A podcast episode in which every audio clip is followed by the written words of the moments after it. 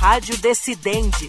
Olá para você que nos acompanha a partir de agora. Eu sou o Thiago Gomide e está começando mais um Rádio Decidente, um podcast da Coordenadoria de TV e Rádio do Superior Tribunal de Justiça, em parceria com o Núcleo de Gerenciamento de Precedentes e de Ações Coletivas do STJ, o NUGEPNAC. No Rádio Decidente de hoje, nós vamos ouvir uma palestra do Procurador do Estado de Alagoas, Dr. Luiz Manuel Borges do Vale, sobre a gestão de precedentes e a inteligência artificial. A explanação foi feita durante o quarto Encontro Nacional de Precedentes Qualificados, fortalecendo a cultura dos precedentes, evento que foi promovido em conjunto pelo STF e o Superior Tribunal de Justiça para aprofundar o estudo prático dos precedentes qualificados no âmbito dos tribunais brasileiros. Vamos ouvir. Bom, eu gostaria de destacar inicialmente que nós vivemos um momento extremamente disruptivo. Né? Esse momento disruptivo envolve, de fato, um olhar diferenciado para a potencialidade das novas tecnologias de refundar institutos jurídicos tradicionais. E aqui falo para além da temática dos precedentes judiciais e faço um recorte para o processo civil para destacar né, o redesenho da competência, das normas processuais fundamentais, da teoria da decisão judicial e de inúmeros outros aspectos que são aí impactados diretamente por novas tecnologias, dentre elas a inteligência artificial, não aqui sob a ótica secundária, mas sobre uma ótica, sim,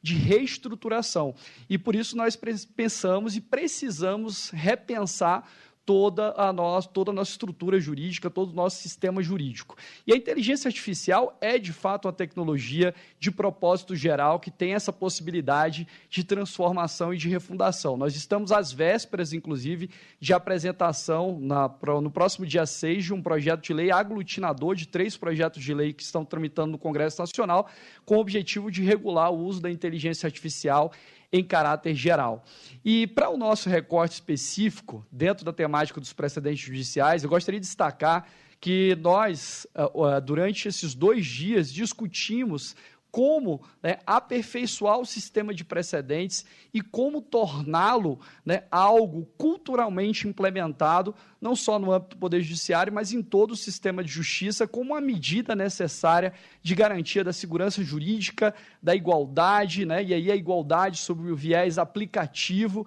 de sua adequada leitura no âmbito do Poder Judiciário, da liberdade de outros princípios relevantes é, no âmbito da efetivação da tutela jurisdicional. Mas aqui, né, eu gostaria de destacar que no sistema de precedentes judiciais, que é um sistema que envolve né, uma série de complexidades no processo de formação e no processo de aplicação, e por essa razão, né, esse quarto encontro tem por objetivo aperfeiçoar é, e trazer reflexões sobre é, esse sistema. Eu acredito que nós já demos um passo além que precisa ser coordenado com esse passo anterior de consolidação do sistema de precedentes, que é né, a implementação de novas tecnologias que vem impactando esse sistema de precedentes judiciais, né, ou melhor, esse sistema de padrões decisórios vinculantes, porque nem tudo que está lá capitulado no artigo 927 do Código de Processo Civil pode ser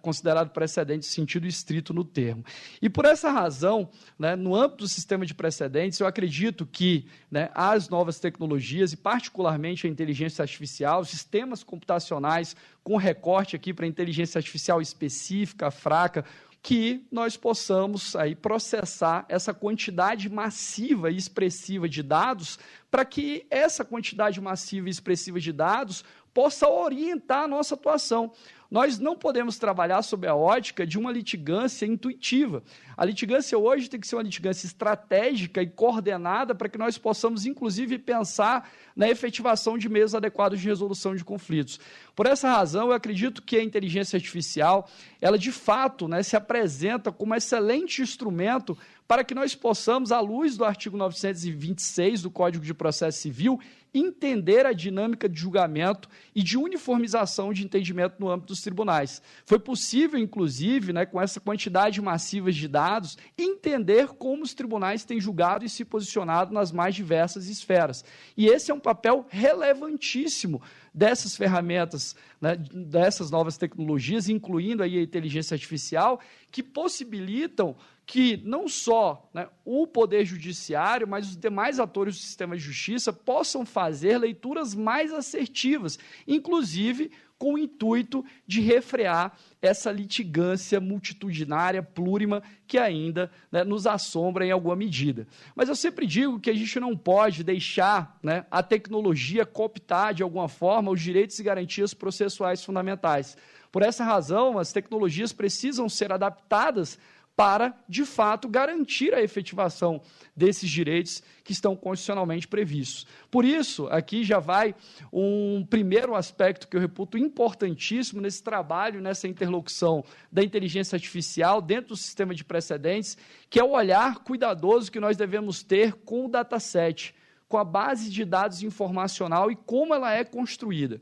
Isso porque, né, no âmbito desses sistemas que têm por objetivo, de alguma maneira, promover uma gestão de precedentes judiciais, nós temos visto né, que boa parte dessa base de dados informacional envolve, por exemplo, ementas, né? E nós sabemos que as ementas elas não se confundem aqui com o precedente, né, no sentido estrito, e de que forma, talvez, né, o uso dessas ferramentas possam implicar, em alguma medida, em um silogismo tecnológico. Né, se nós esperamos né, que, de fato, a utilização de formulações ou proposições gerais, se elas, né, utilizadas sob o prisma das novas tecnologias, possam acabar resultando em um silogismo tecnológico, em um ementismo tecnológico que precisa ser pensado e construído de maneira adequada. Por isso, essa preocupação de nós estabelecermos estándares, modelos, parâmetros para a construção dessa base de dados de ferramentas de inteligência artificial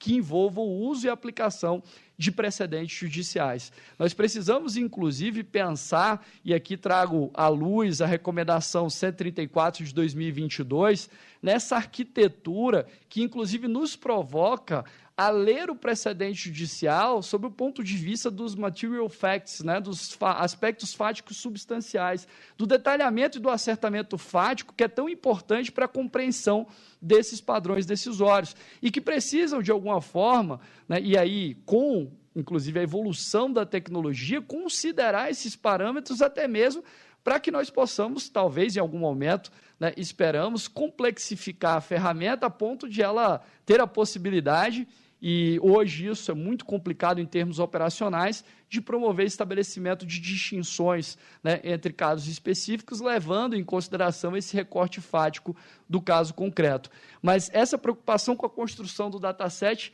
ela é muito importante e ela destaca um ponto fundamental, que é o revisionismo periódico. Nós precisamos revisar essa base de dados, inclusive, tem um ponto que é importantíssimo é, nós discutimos aqui ao longo desses dias também né, os aspectos ligados à modulação de efeitos no âmbito, por exemplo, da superação de precedentes judiciais. Como é que nós temos incorporado essa modulação, que muitas vezes é feita depois de um longo período, dentro dessa base de dados para equalizar, por exemplo, essa identificação de padrões decisórios vinculantes no âmbito dessas ferramentas como Vitor, Atos e tantas outras que estão aí sendo gestadas no âmbito do Poder Judiciário. E eu tenho outra preocupação sobre a ótica do desenvolvimento dessas ferramentas,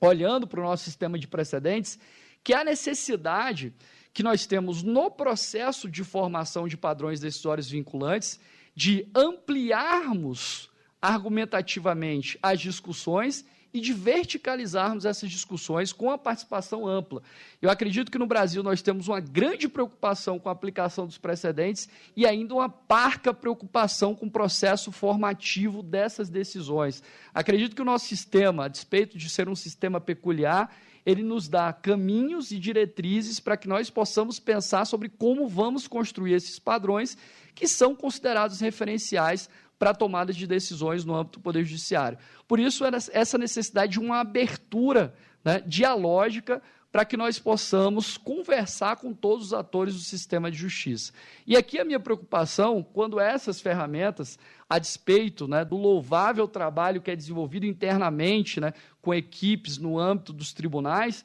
mas a preocupação com essa interlocução com os mais variados atores do sistema de justiça, para que nós possamos ter a construção de uma ferramenta que se propõe, em alguma medida, a trabalhar com padrões decisórios vinculantes, mas que esteja atenta aos mais variados olhares de todos os atores, né, que tem uma interlocução com a advocacia pública, com o Ministério Público, com a Defensoria Pública, com todos que eventualmente serão impactados por conta do uso dessas ferramentas que mesmo né, em caráter aí de auxílio à tomada de decisão, mas nós sabemos que, de alguma maneira, reverbera na prestação jurisdicional. Por isso, eu tenho proposto, né, em inúmeras oportunidades, que nós tenhamos aí, talvez, que pensar sobre a ótica de um modelo participativo de processo, com essa interação, essa comunidade de trabalho, e um modelo de construção cooperativa do algoritmo. Né? Esse modelo de construção cooperativa do algoritmo, ele se propõe no uso principalmente dessas ferramentas que serão aí, que pautarão em alguma medida né, e auxiliarão o trabalho no âmbito do Poder Judiciário, que elas possam respeitar e observar esses mais variados olhares. E nós sabemos, inclusive, que para evitar padrões discriminatórios no uso dessas ferramentas, nós precisamos sim de equipes multidisciplinares, de equipes plurais, que tenham um olhar transversal sobre a aplicação desse, desse tipo de tecnologia. E eu trago um outro recorte que tem sido muito esquecido na temática dos precedentes judiciais e que eu acredito que precisa ser melhor aprofundado, que é o diálogo interseccional entre precedentes judiciais e precedentes administrativos. É, muitas vezes esquecemos que o artigo 496 do Código de Processo Civil ele estabelece que haverá dispensa da remessa necessária se a decisão judicial estiver em compasso com um precedente administrativo. Né? E nós precisamos, necessariamente, quando trabalhamos com esse tipo de tecnologia, aqui falando, por exemplo, do banco de precedentes judiciais,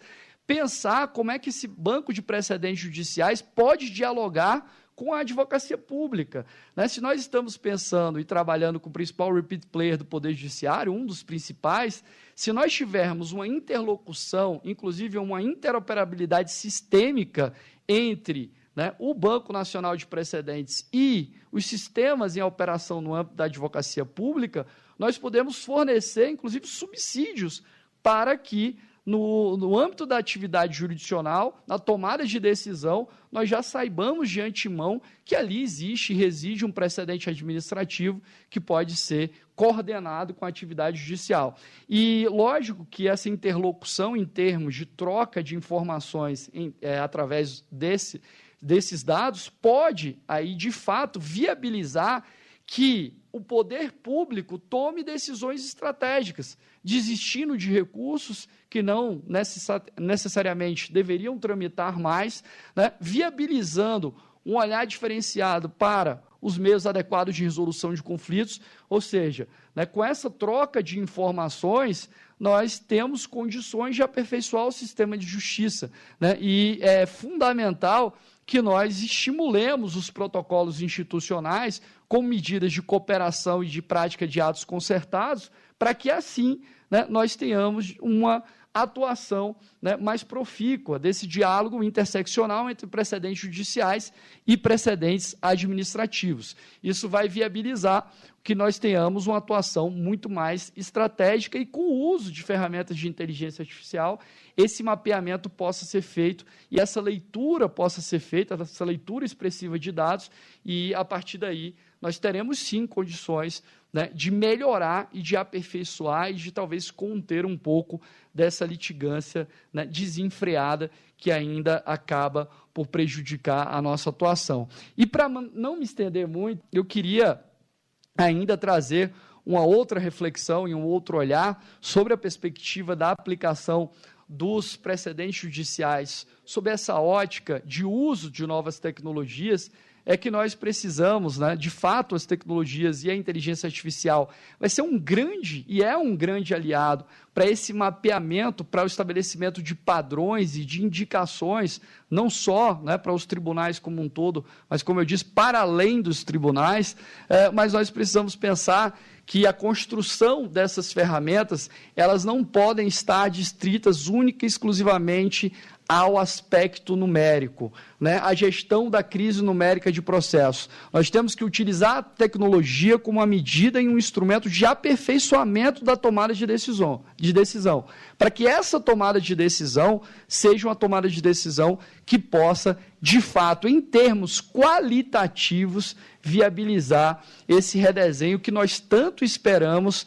é, em relação ao uso é, e à utilização e à consolidação desse sistema de precedentes judiciais. Portanto, fica aqui né, a reflexão e o pedido para que nós, sempre que nos propusermos a trabalhar com novas tecnologias, que tenhamos o cuidado de olhar para esses parâmetros referenciais que envolvem transparência, explicabilidade e controlabilidade do uso dessas ferramentas. Porque na medida que essas ferramentas são utilizadas, na medida que essas ferramentas de alguma maneira impactam a atividade jurisdicional, ainda que em caráter acessório, lembrando um pouco da resolução 332 do CNJ, mas né, nós temos que ter instrumentos de, também de salvaguarda dos direitos e garantias processuais fundamentais. E eu até me pergunto, e fica uma provocação última para todos: será que em alguma medida nós não teremos, talvez, um incidente processual de explicabilidade da inteligência artificial?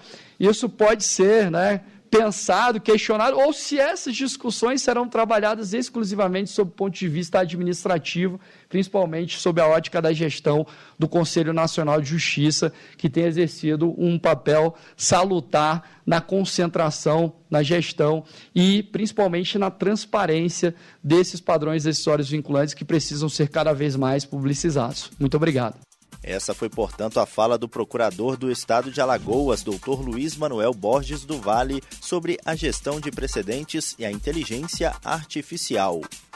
E esse foi mais um Rádio Decidente. Antes de encerrar, lembra você ouvinte que este e outros podcasts produzidos pela Coordenadoria de TV e Rádio do Superior Tribunal de Justiça estão disponíveis nas plataformas de stream de áudio de sua preferência e você também pode nos acompanhar pela programação da Rádio Justiça. Até o próximo episódio. Rádio Decidente